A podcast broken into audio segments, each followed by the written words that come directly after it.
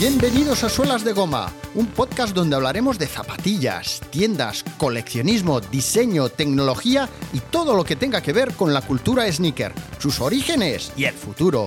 Yo soy Orlando Chico y esto es Suelas de Goma, episodio número 2, el 26 de julio de 2019.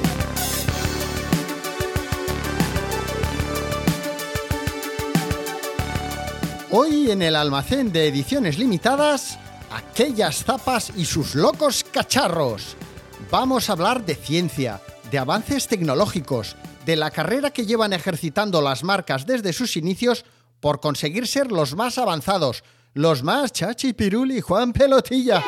Y es que ha habido, sigue y seguirá habiendo muchos avances tecnológicos que revolucionarán el mundo de las zapatillas con prestaciones magníficas que los usuarios y los consumidores disfrutaremos a una coste de rascarnos el bolsillo un poco más de lo deseado.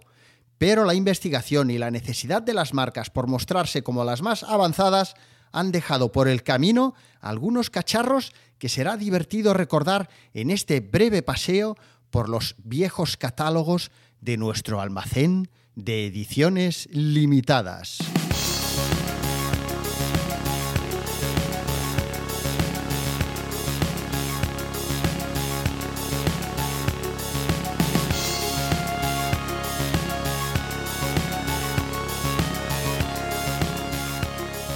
En la carrera por ser la marca tecnológica más avanzada, ha habido inventos que han catapultado las ventas, otros que han conseguido mitificar un modelo y otros que han servido para recordarles a los diseñadores que a pesar de fallar hay que seguir esforzándose por mejorar y no desfallecer en el intento. Vamos, un just do it o un impossible is nothing en toda regla.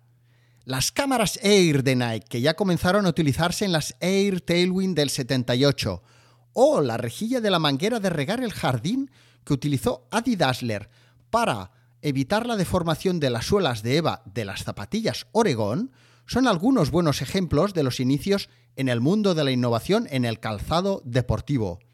Unos inicios en los que encontramos otros inventos que aunque innovadores resultaron poco prácticos y es que al final la gente lo que quería y lo que todos seguimos queriendo es algo molón que funcione sin necesidad de estar atentos a nada, a nothing. ¿A que sí, amigos de la noche all night long? All night long.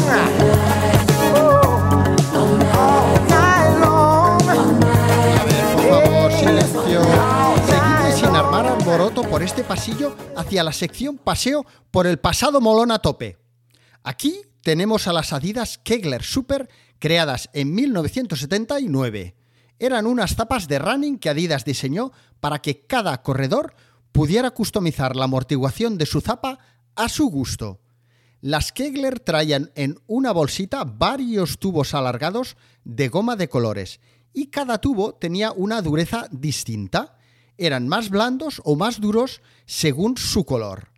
La idea era que tú, con la ayuda de una llave, una llave parecida a una brelata, insertaras en la suela los tubos amortiguadores que consideraras más apropiados para tu carrera. La idea era buena, pero tenías que guardar la llave para meter y sacar los tubos, que iban duros y se acababan perdiendo en la dimensión desconocida.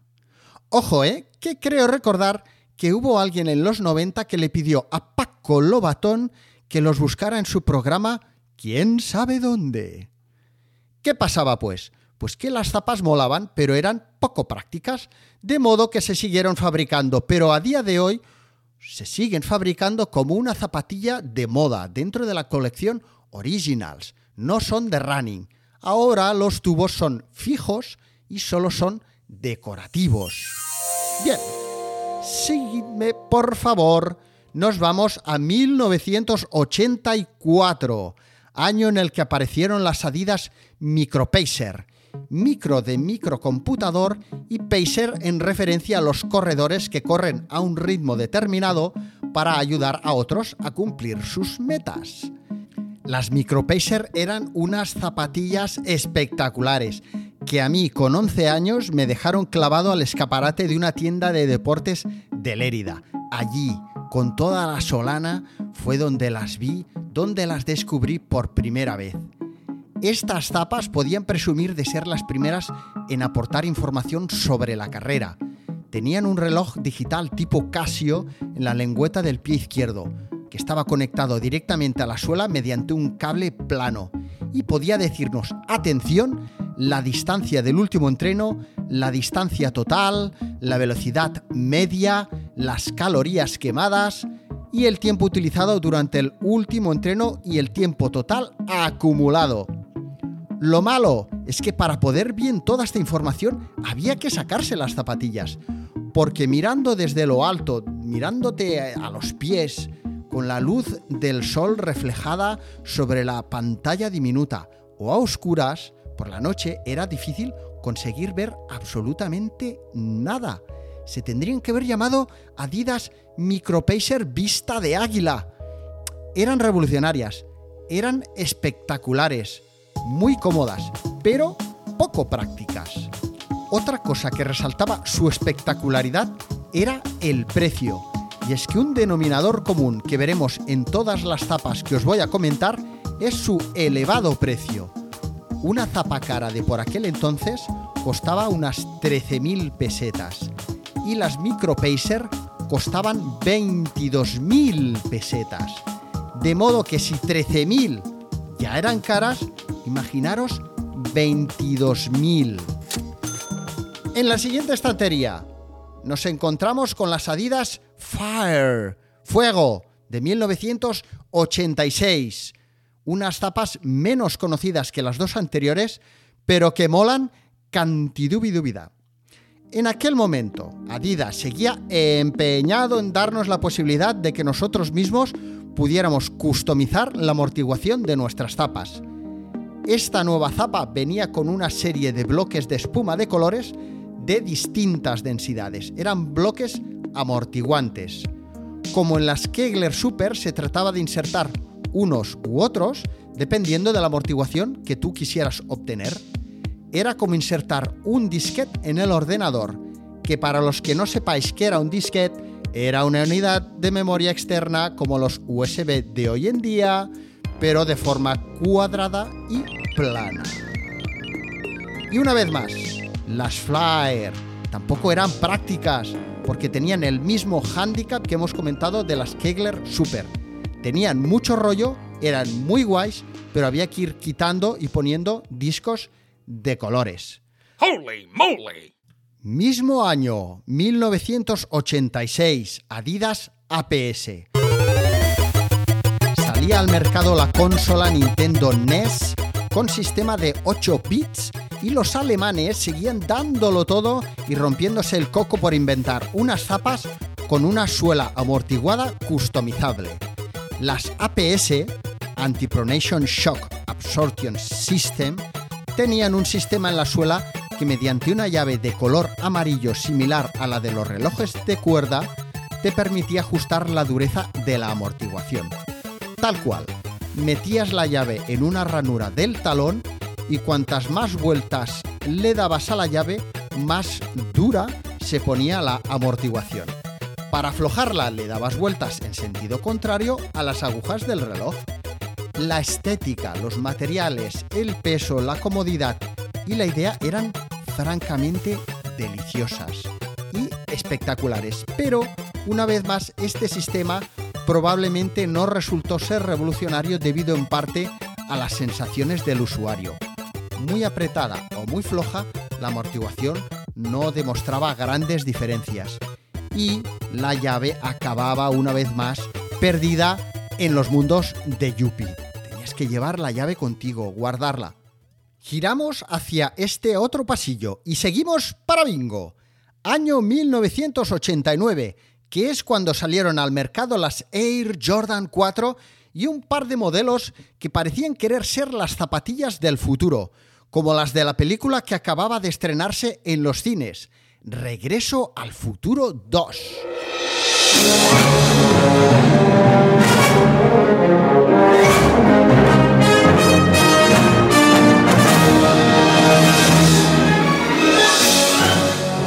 La primera marca en lanzar unas zapas que se ajustaban a tu pie fue Reebok y lo hizo inventando una válvula de inflado que estrenó con el modelo Pump. Costaban 180 dólares, lo que hoy serían 340 dólares, y se hicieron famosas con el famoso jugador de la NBA Dominic Wilkins, que hizo una serie de anuncios con las Pump que podemos ver en YouTube. Os pondré el link en el resumen del programa que encontraréis en el blog, o sea, en suelasdegoma.fm, ¿ok? Las Reebok Pump marcaron un antes y un después en la historia de las zapas. Su válvula de aire situada en la lengüeta ajustaba la zapa al pie con la presión de aire que suministrábamos al bombear. Y para aflojarla, la desinflábamos apretando la pestañita que había junto a la válvula, que es cuando se escuchaba. Además, lo guay de esta válvula era su lengüeta en forma de media pelota de básquet o de tenis, dependiendo del deporte para el que se hubiera diseñado. Para los que no lo sepáis o tengáis la misma memoria que yo tengo para lo que no me interesa, es que estas tapas Reebok las reeditó en el 2009, celebrando su 20 aniversario con una colaboración con las mejores tiendas de zapatillas del mundo. La tienda de Barcelona 24 quilates fue una de ellas. Las Pump eran un rara avis y podrían catalogarse de loco cacharro, pero eran estéticamente muy potentes y eran muy efectivas. Así que, bravo, bravo, bravo, Reebok. Pues tan bien lo hicieron que podríamos decir que Reebok animó a Nike a hacer su propia versión de las Pump. Seguimos en 1989 y salen las Nike Air Pressure.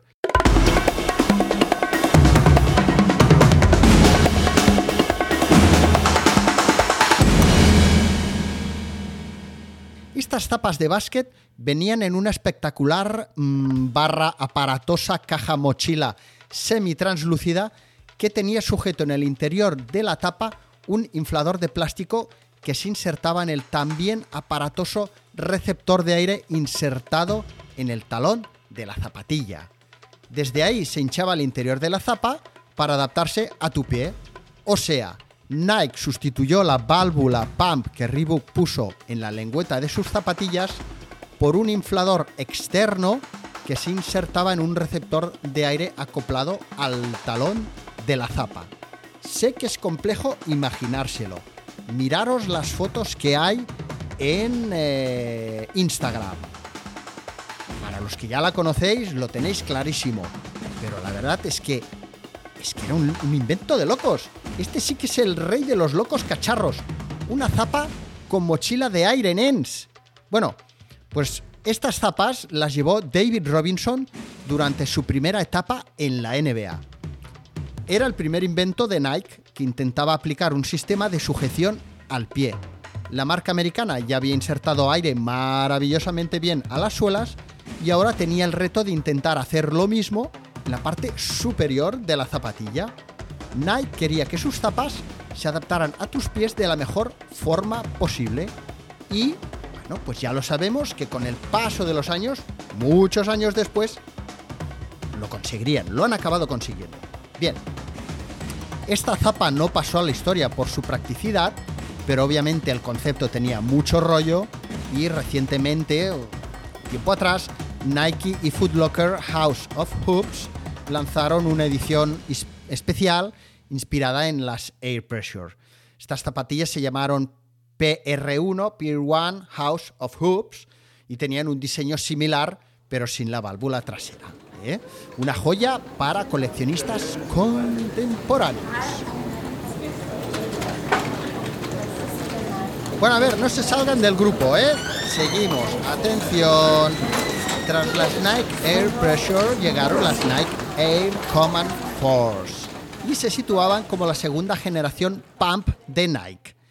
Estas zapas habían mejorado muchísimo respecto a sus compadres, se bombeaban presionando los laterales del collarín de la bota y se reseteaban, o sea, se desinflaban presionando un pequeño botón situado tras eh, la zona del collarín.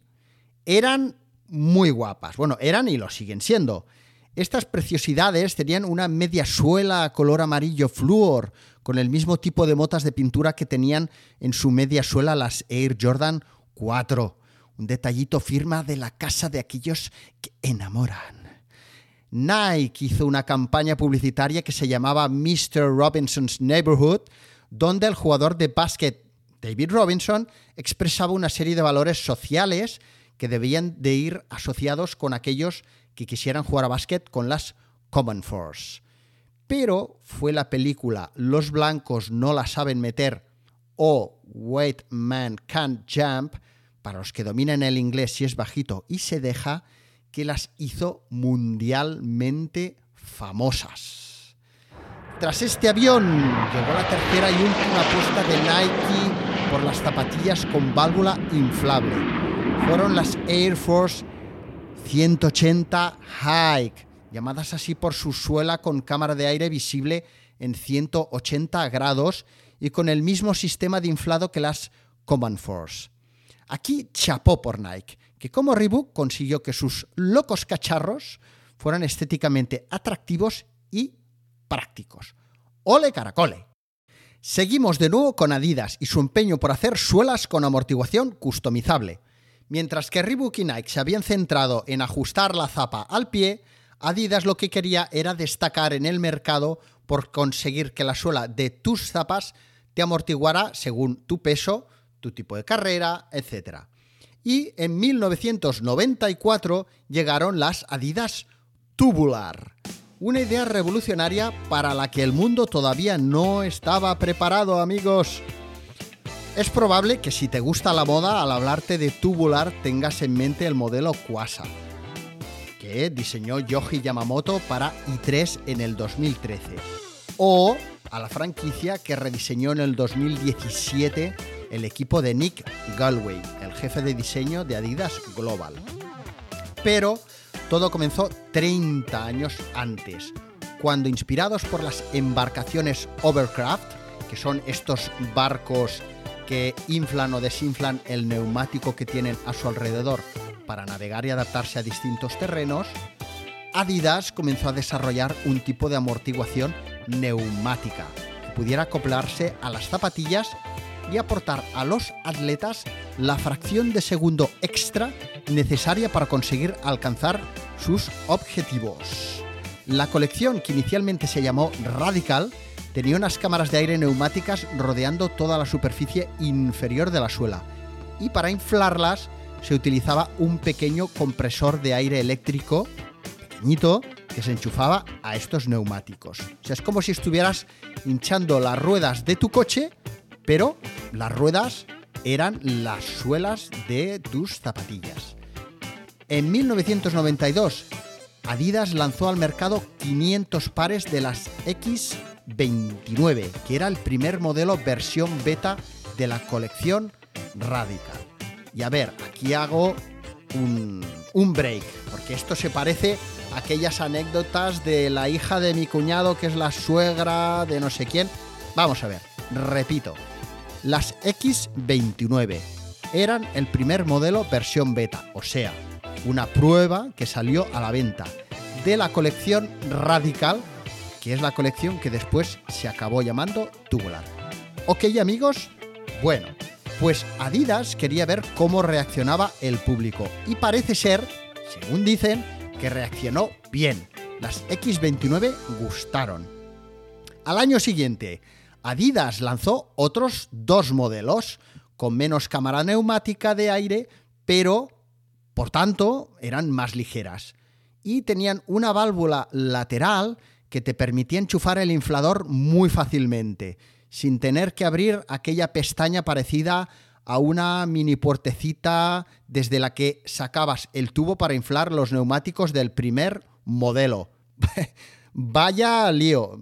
Insisto, miraros las fotos que he puesto en Instagram, porque así lo veréis claro, clarito. Apuntad, ver fotos de las tubular en el Instagram de suelas de goma, ¿eh? os lo ponéis ahí en un post-it en la nevera Venga, y luego a Instagram, o si no, ahora, mientras estáis escuchándolo, oye, ¿qué carajo? Bueno, pues Las tubular eran muy ingeniosas. Estaban fabricadas con muy buenos materiales, como los bloques de pisos estos buenos de, los 70, ¿eh? los, que diseñaba el colectivo Gatpack. ¿eh? Esto para la gente que sepa de arquitectura dirán, ostras tú, los, los Gatpack, lo que me ha ido a decir. Esto es bueno, buenísimo, bueno, buenísimo. Bueno, pues Adidas tuvo claro que esas zapatillas eran una virguería, pero que la tecnología que necesitaban para poder fabricar ese tipo de zapatillas todavía no estaba a la altura. Estaba la idea, pero faltaba, faltaba chicha. De modo que alguien le dijo a, llamémosle Paco, Paco, llévate estas zapas al almacén y guárdalas en la sección locos cacharros. Venga, pues oye, seguimos y nos vamos con la espuma Disc. Nos vamos a 1994.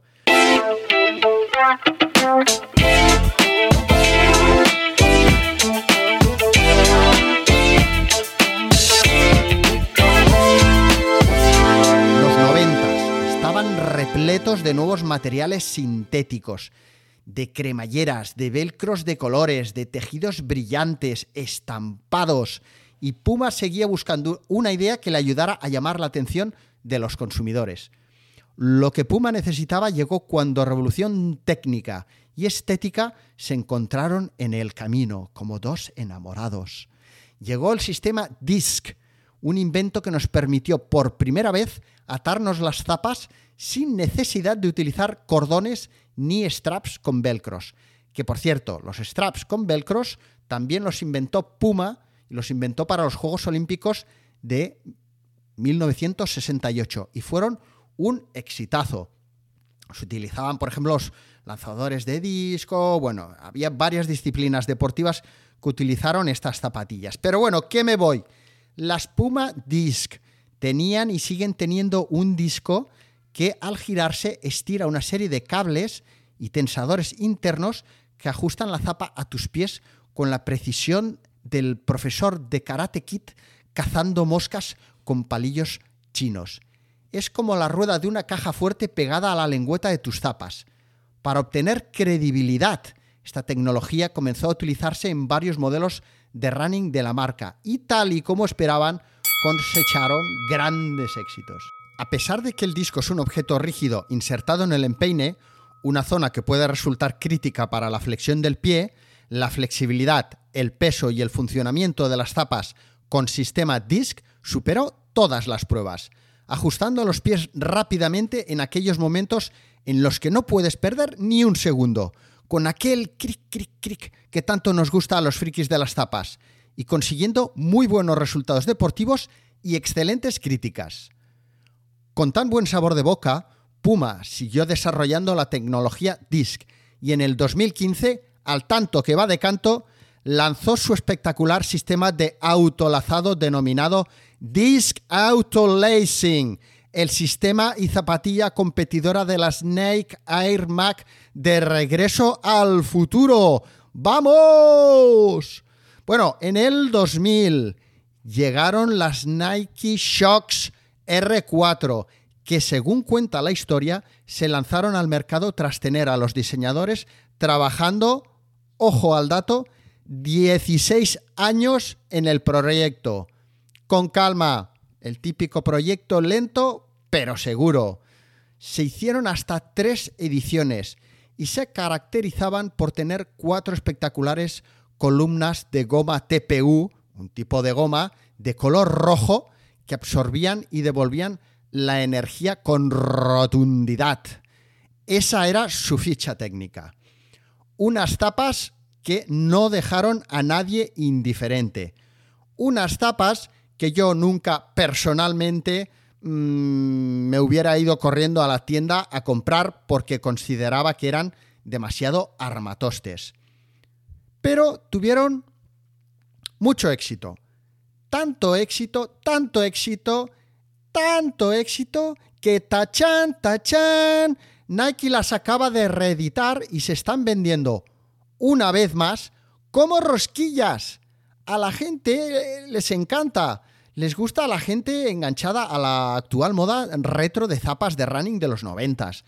y de los 80 les gusta a los fashion victims, a los modernos, a los que no saben de qué va, pero lo han visto por ahí y dicen, hostia, esto mola.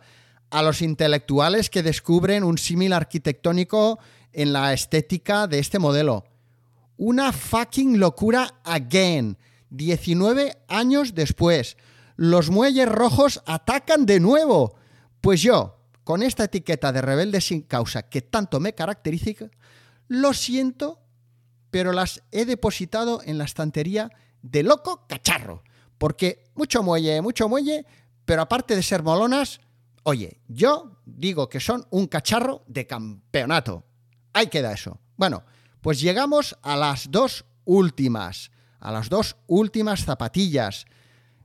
Tranquilos, que a la salida ya podréis sacar el bocadillo, abrir la lata de Coca-Cola. ¿eh? Ahora, calma, calma. Bueno, vamos a ver.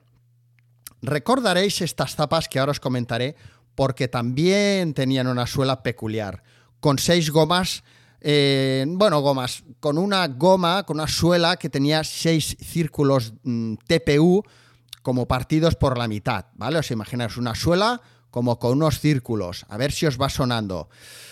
Eran, podríamos decir, las familiares lejanas de las Nike Shocks.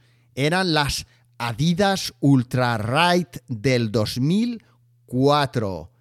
Estas zapas, aparte de tener una imagen impactante, lo que pretendían era estar fabricadas con un material en la suela que no se destruyera fácilmente con el tiempo, como pasa por ejemplo con la EVA, que con el tiempo pues se va eh, agrietando, va quedándose como, se hace como polvo, parece como los típicos esqueletos de las películas de Indiana Jones que aparecen por ahí unos rayos y ¡pam! y se convierten en polvo. Pues bueno, eso sucede con la EVA cuando pasa mucho tiempo y sufren eh, la climatología.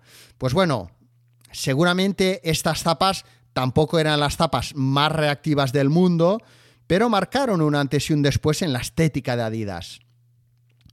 No cabe duda que una suela tan em, rotunda como las de las Ultra Ride, pues del mismo modo que con las eh, Nike Shocks R4, te podían gustar mucho o podías no querer verlas ni en pintura. Pues bueno, yo lo que voy a hacer es llamar otra vez a nuestro amigo Paco. ¡Paco! Paco, ven un momento, ven, ven, ven, ven. Bueno, eh, Paco, por favor, cógete junto con las Nike y te llevas a las Ultra Ride, por favor, al almacén de locos cacharros y guárdalas bien guardadas, que no las encuentre nadie durante un tiempo, que aún les va a gustar a todo el mundo y las van a comprar. A ver si yo puedo hacer algo Mm, para intentar que eso no suceda y que yo no me lleve un susto cuando vaya por la calle. Estoy seguro de que mis amigos de Nike y de Adidas ahora mismo eh, estarían encantados de verme y darme un fuerte abrazo. Bueno, pues amigos, amigos de la noche, acabamos eh, con las Adidas One.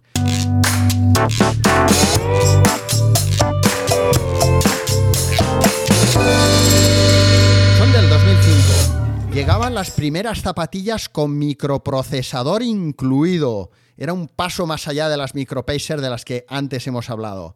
Eran unas zapatillas de running que tenían un aspecto muy lujoso gracias a su tonalidad blanca con toques de dorado en las tres bandas, por ejemplo. En concreto, tenían un microprocesador de 20 megahercios. Anda que no molan los megahercios. Molaría que hubiera un grupo de música que se llamara Los Megahercios. Bueno, pues, ¿qué hacían estos 20 megahercios en el microprocesador de las Adidas One? Pues realizaban los cálculos necesarios para ajustar milimétricamente la zapatilla al pie del usuario. Lo que hacían los sensores que incorporaban estas zapas era realizar una lectura del terreno y ritmo del deportista. Y entonces un pequeño motor, sí, sí, lo habéis escuchado bien, un pequeño motor incrustado en la suela se encargaba de tensar o aflojar la presión. Una virguería. Pues bueno, no fueron las primeras zapas en salir al mercado con un microprocesador incluido, pero obviamente al lanzarlas Adidas, pues eh, consiguieron ser las más famosas. Adidas lanzó estas tapas a la venta por 250 euros de los buenos. Y si podías, si querías fardar, pues a por ellas que te ibas. Lo cierto es que el invento, según me han contado mm, viejos vaqueros no convenció demasiado y en el almacén de locos cacharros tuvimos que ampliar la zona de almacenaje para poderle dar cabida a esta locura que sin duda marcó también un hito en la historia de la lucha o la carrera por conseguir eh, unas zapatillas avanzadas a su tiempo. Bueno, pues eh, amigas y amigos, aquí acaba nuestra ruta de hoy. ¿Qué os ha parecido? Os recuerdo que podéis ver fotos en la cuenta de Instagram, arroba suelas de goma. Allí están todas las zapas y sus locos cacharros que si nos las compráramos ahora a su precio original, pues igual nos tendríamos que gastar aproximadamente unos 2.800 euros. Ojo, si las compráramos al precio mm, de venta en tienda. Ahora seguramente si las buscáramos porque mm, nos sobra el tiempo, nos sobra el dinero y queremos pagar lo que sea necesario por conseguirlas, pues podríamos tener la suerte de encontrarnos las Nike Shocks que ahora mismo están a la venta, creo que por un precio de 150 euros. Ok, todo ok. Pero seguramente eh, si quisiéramos encontrar la reedición o la edición vintage de alguna de estas, pues ahí nos tendríamos que rascar un poquitico más el bolsillo. Eran zapatillas caras, eran pensadas para un consumidor que quería estar a la última y podía pagar más para ser el mejor. Como le decía Tom Cruise al personaje de Cuba Gooding Jr. en Jerry Maguire, Show me the money! Show me the money!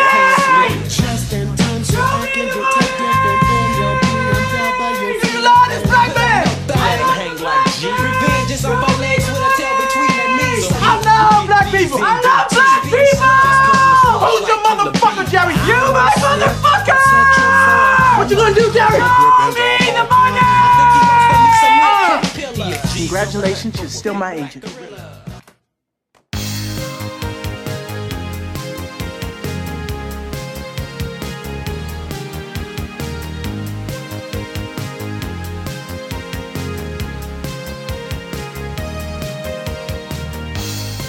Gracias por haberle dado al play y escucharme desde donde sea que me estés escuchando.